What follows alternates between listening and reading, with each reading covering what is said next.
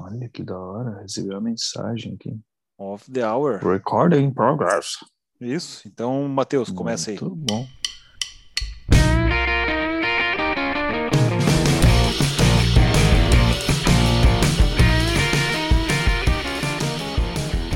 Fala galera, estamos aqui novamente, eu, o André e o Robson, para falar para vocês, né, um pouco mais aí dos assuntos relacionados ao Lean Six Sigma for Experts.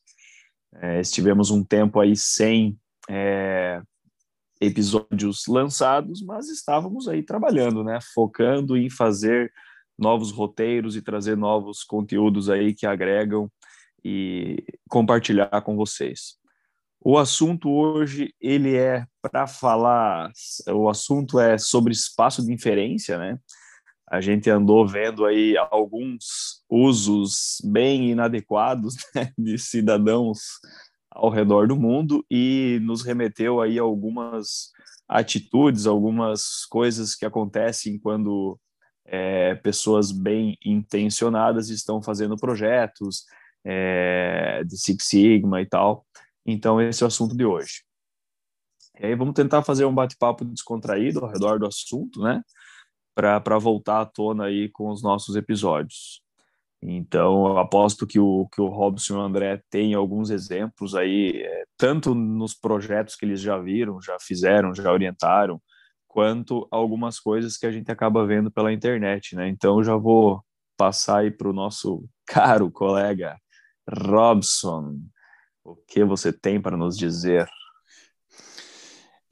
É, esse tema veio bem à tona, né? Depois, pô, a gente todo dia vê absurdos, né? Absurdos e mais absurdos aí de mau uso, né? Ou de uso indevido e tal, de, de algumas coisas, né? E o que mais me deixou estupefato e perplexo nos últimos dias foi, foi um episódio lá na, na China, depois nós vamos comentar um pouco sobre ele, né? Mas antes disso, eu queria dar uma explanação um pouco básica aí sobre o que, que é o espaço de inferência, né?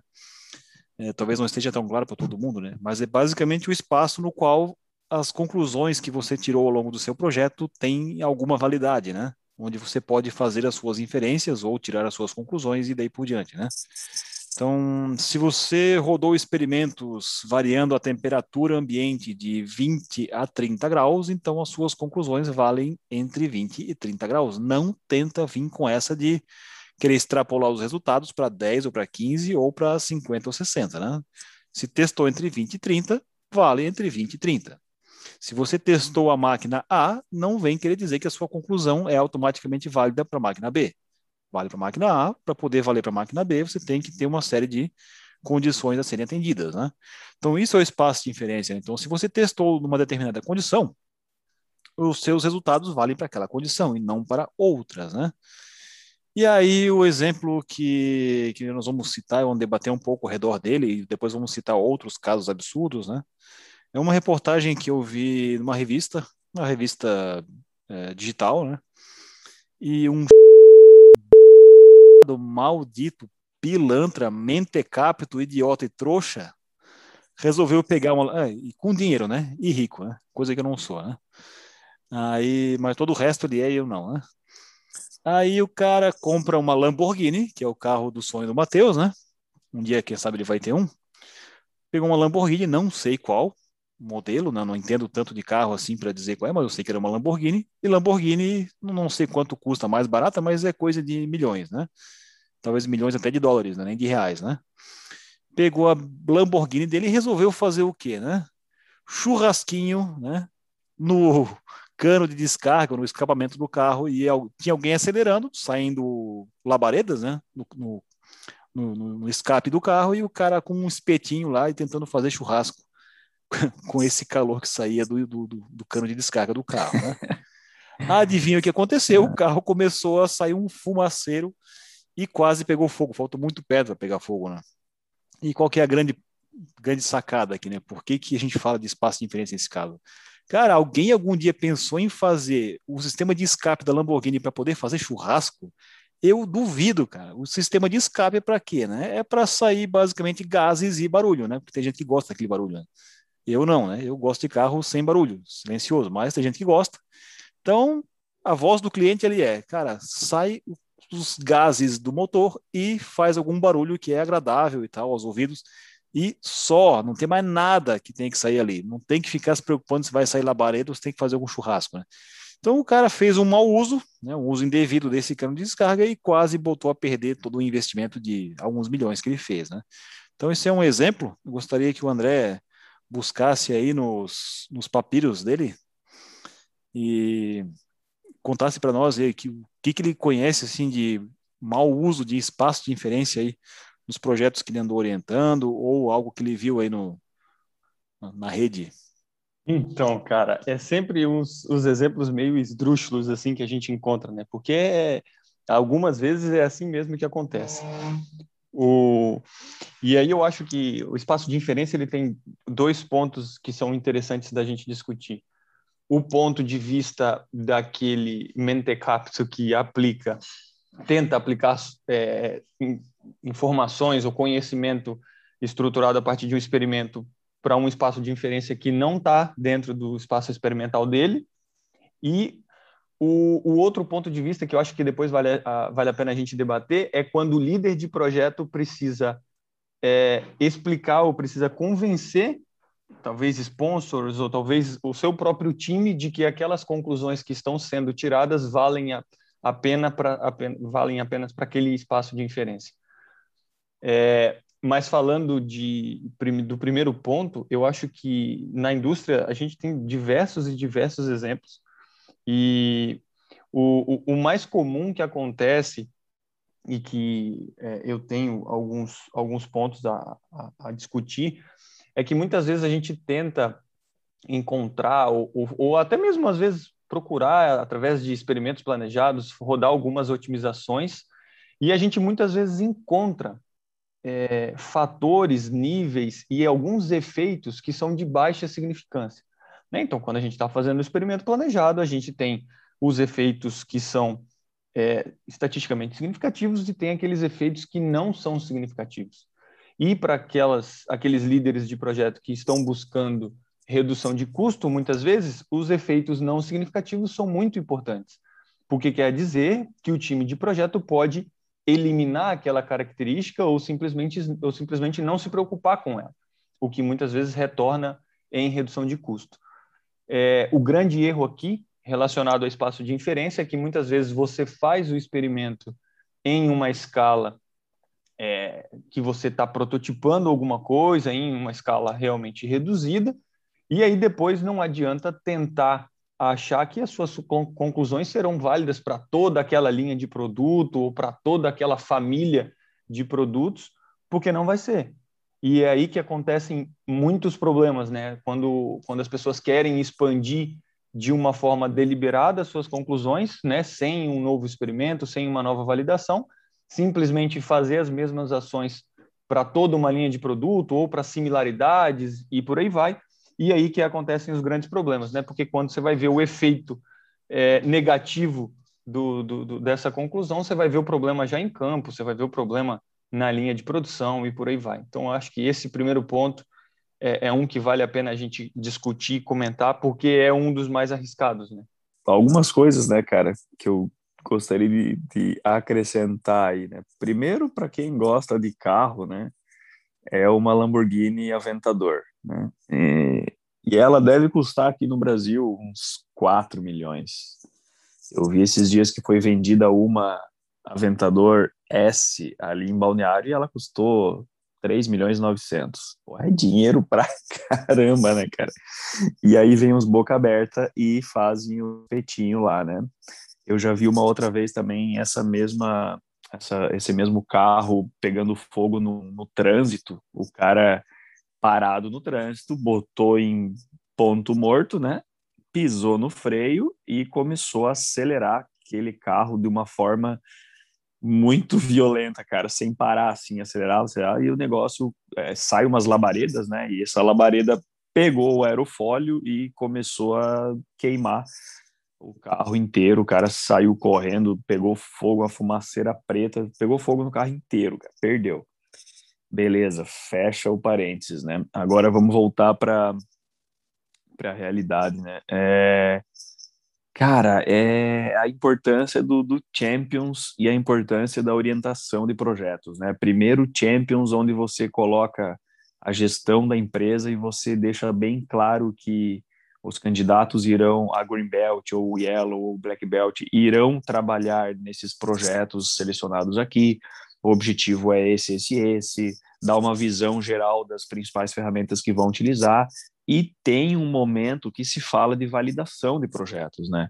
Então, o que vocês falaram, né, é, é muito, muito importante. O cara vai lá na máquina A, faz todo o, o, projeto dele, aí é uma injetora de plástico e que tem os seus próprios parâmetros, que trabalha com uma certa qualidade ou característica de, de polímeros, e aí ele acha que ele pode fazer as mesmas ações na injetora B, que trabalha com outro polímero, mas a peça é muito semelhante.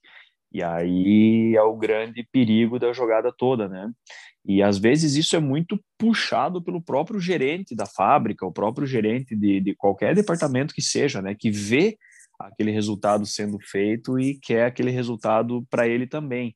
Então, isso é parte do Champions, né? A parte de, de, gestão da empresa sabendo ou não lidar com esse tipo de situação. A outra parte é a orientação de projeto, né? Porque muitas pessoas, por, por melhores que elas sejam durante um treinamento de, de Lean Six Sigma, é, na hora do, do, do pega para capar, né, cara? Na hora do vamos ver, no, na prática mesmo, é, tem algumas dificuldades e a validação pode ser uma delas.